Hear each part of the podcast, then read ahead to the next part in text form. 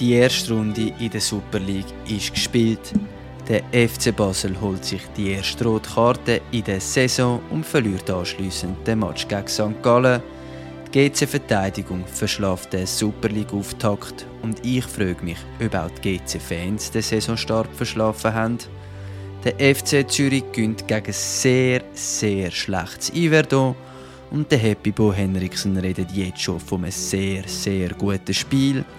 Immerhin, sie haben jetzt schon so viele Punkte wie letztes Jahr nach neun Runden unter dem Franco Foda. IB gönnt in der 97. Minute gegen den FC Lausanne und die Überraschung ist der ruhig Ludwig Manier. Luzern und Winterthur teilen sich Punkte im epischen Samstagabendspiel. Heute zusammen und willkommen zu Kurz und Bündig, dem Schweizer Fußball-Podcast.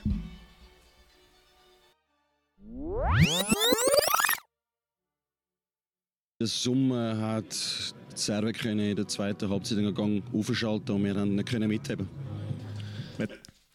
In der Summe hat Servet in der zweiten Halbzeit können einen Gang aufschalten und wir haben nicht können mitheben.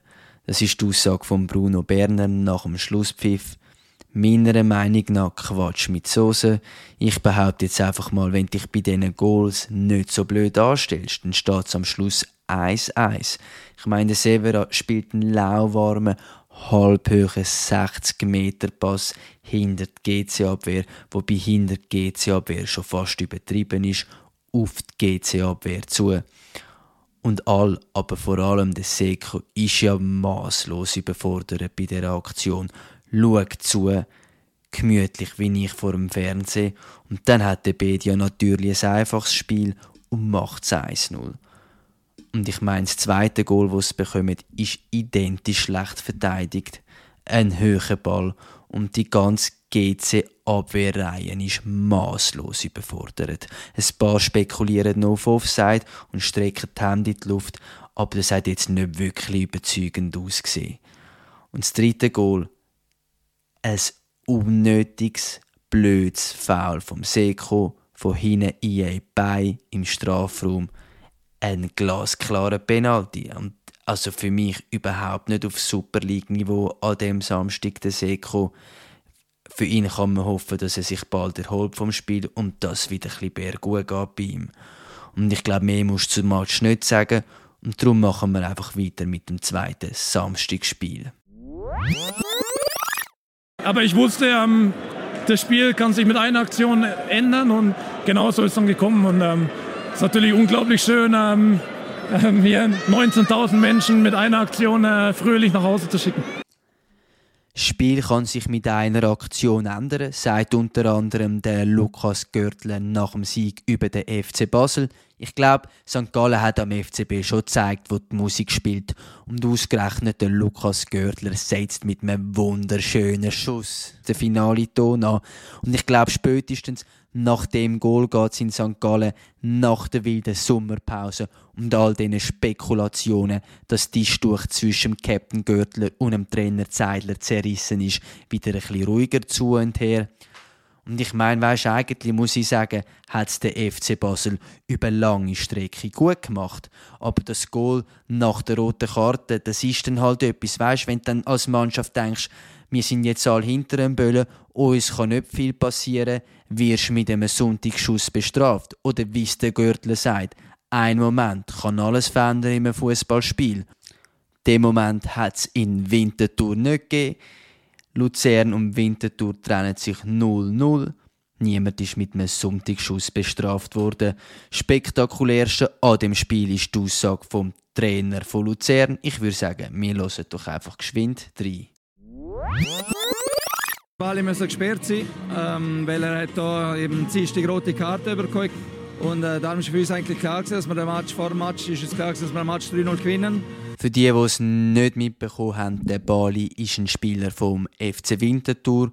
Er hat es geschafft und im letzten Freundschaftsspiel vor der Saison eine rote Karte gesehen. Der FC Luzern ist davon ausgegangen, dass der Spieler dann auch in der Meisterschaft gesperrt wird sein. Und an dieser Stelle muss man sagen, der FC Luzern kennt das Reglement offensichtlich nicht vom Schweizer Fußballverband. Im Reglement steht ganz klar, dass die Direktsperre nicht ausgesprochen wird beim Testspiel. Mehr musst du zum Match nicht erzählen. 0-0 und darum gehen wir in den letzten Grund. Ich glaube, so wie wir heute auftreten sind, das ist super zum Auftakt. Ähm, ist sicher auch mit, mit Iverdo jetzt nicht gerade äh, das härteste Kaliber, das wir hatten, sind wir uns auch bewusst, aber es ist doch mal wichtig, um gut in die Saison zu kommen. Der Janik Brecher nach dem Sieg über den FC Iverdo. Beim FC Zürich hatte ich so ein das Gefühl, es war niemand richtig wild, am Sonntagnachmittag eine Top-Leistung auf den Platz zu bringen. Und beim FC Iverdo, bei allem Respekt, was will ich sagen, hast du einfach gesehen, dass die Mannschaft maßlos überfordert ist auf Super League-Niveau. Und das siehst du ja schon beim 1-0 vom FC Zürich. Der Lindri Camberi macht einen Spaziergang mit dem Böllen am Fuß in die gegnerische Platzhälfte und ist etwa so schnell unterwegs wie der Papst Franziskus.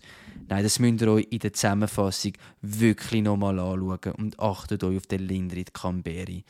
Und bei Iverdo will niemand den heiligen Camberi stören und darum hat er dann auch ganz viel Zeit, um, das muss man an dieser Stelle gesagt haben, einen wirklich guten Pass auf den freistehenden Fabian Rohner zu spielen wo der Bölle in die Mitte flankt. Und weil Iverdo in der Verteidigung so einen wachen Eindruck hinterlässt wie amix Joe Biden, steht es nach 27 Minuten 1-0 für den FC Zürich.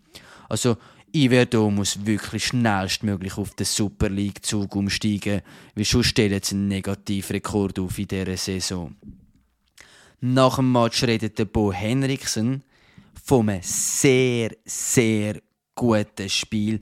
Aber ich glaube, echte Standortbestimmung, wie es der Janik Brecher nach dem Spiel auch gesagt hat, hast du erst nach drei, vier Wochen. Und noch kurz zum Abschied vom Tosin. Also ich meine, es ist jetzt allerhöchste Eisenbahn, dass du einen neuen Stürmer präsentierst. Ich meine, letzte Saison hat der FC Zürich so viel Goal geschossen wie der Absteiger, der FC Sion.